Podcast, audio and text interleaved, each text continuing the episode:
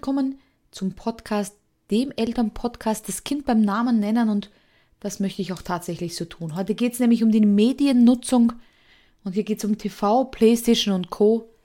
Wie viel ist okay und wie viel Nutzung ist zu viel?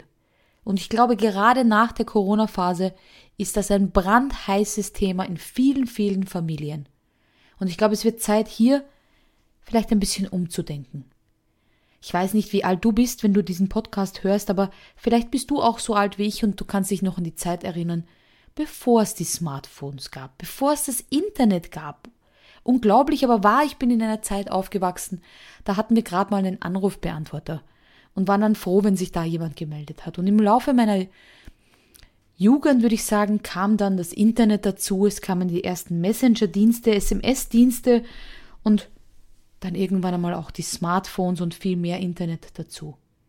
Meine Tochter selbst ist zehn Jahre alt und wächst natürlich in einem ganz anderen Umfeld auf. Für sie ist es selbstverständlich, dass wir, wenn wir eine Frage haben, einfach googeln.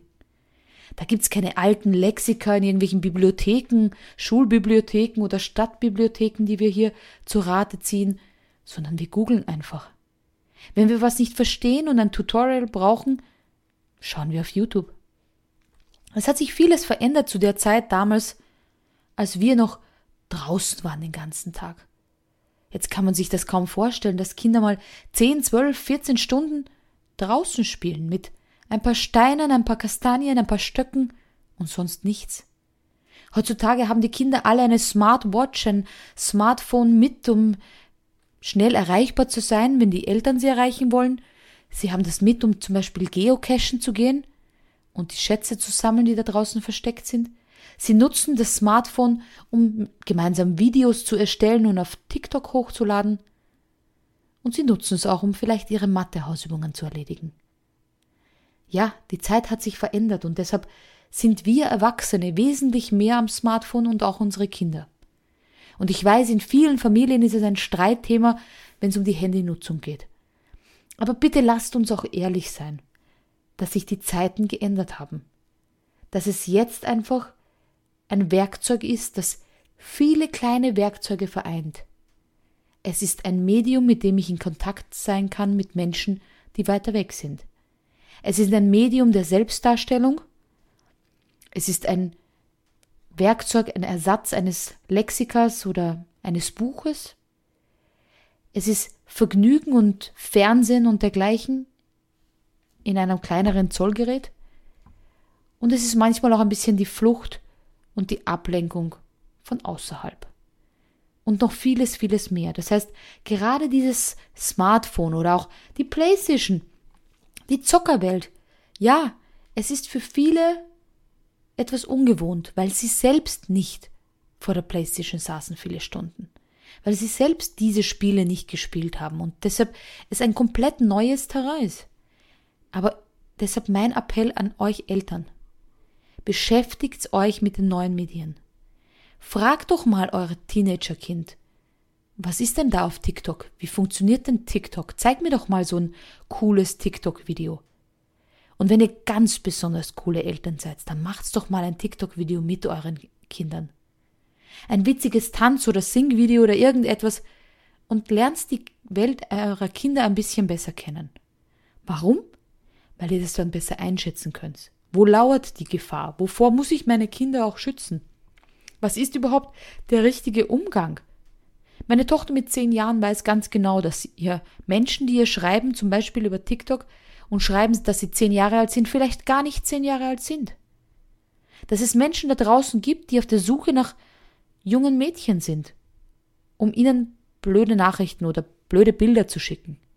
Sie weiß das. Ich habe sie darüber aufgeklärt. Und ich schaue auch, ob ich hier, hier oder da sie ein bisschen schützen kann und ihr unterstützend unter die Arme greifen kann. Wenn es zu viel wird, dann sage ich auch, hey, jetzt wird es Zeit, das Handy wegzulegen. Aber jetzt kommt die Wahrheit. Wir müssen unseren Kindern dann eine Alternative aufzeigen. Weil durch die Smartphones werden sie bespielt und sie können passiv genießen.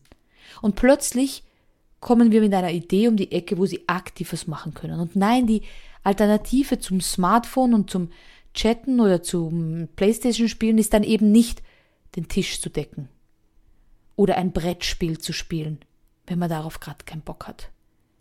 Aber lasst uns Alternativen finden, gerade bei den kleineren Kindern. Macht's mal einen Spielnachmittag. Unternehmt gemeinsam was in der Natur und nehmt das Smartphone doch mit. Aber macht einen Fotowettbewerb daraus. Wer macht das coolste Familienfoto? Wer findet den tollsten Spot oder die tollste, den tollsten Hintergrund? Wer macht das witzigste Selfie? Nehmt das Smartphone mit, weil die Kinder haben es ja doch in der Hand. Aber seht es als ein Teil, als Werkzeug, das einfach für viele von uns ganz, ganz wichtig ist. Aber seht es nicht als Monster, das eure Kinder jetzt plötzlich verändert.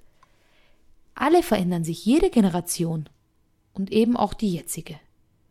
Und ich glaube, wenn wir mit unseren Kindern da gewisse Regeln ausmachen, vielleicht kein Smartphone beim Abendessen oder kein Smartphone beim Autofahren, sondern da wird einfach gemeinsam gesprochen und sich was erzählt. Oder vielleicht kein Smartphone vor dem zu Bett gehen. Wenn ihr sagt, eure Kinder können dann besser einschlafen, dann gibt's halt eine gewisse Zeit, da wird das Smartphone ans Ladekabel im Vorraum gehängt und nicht mitgenommen ins Zimmer. Oder ihr sagt, es ist in Ordnung für euch, ihr grenzt es an einer anderen Stelle ein.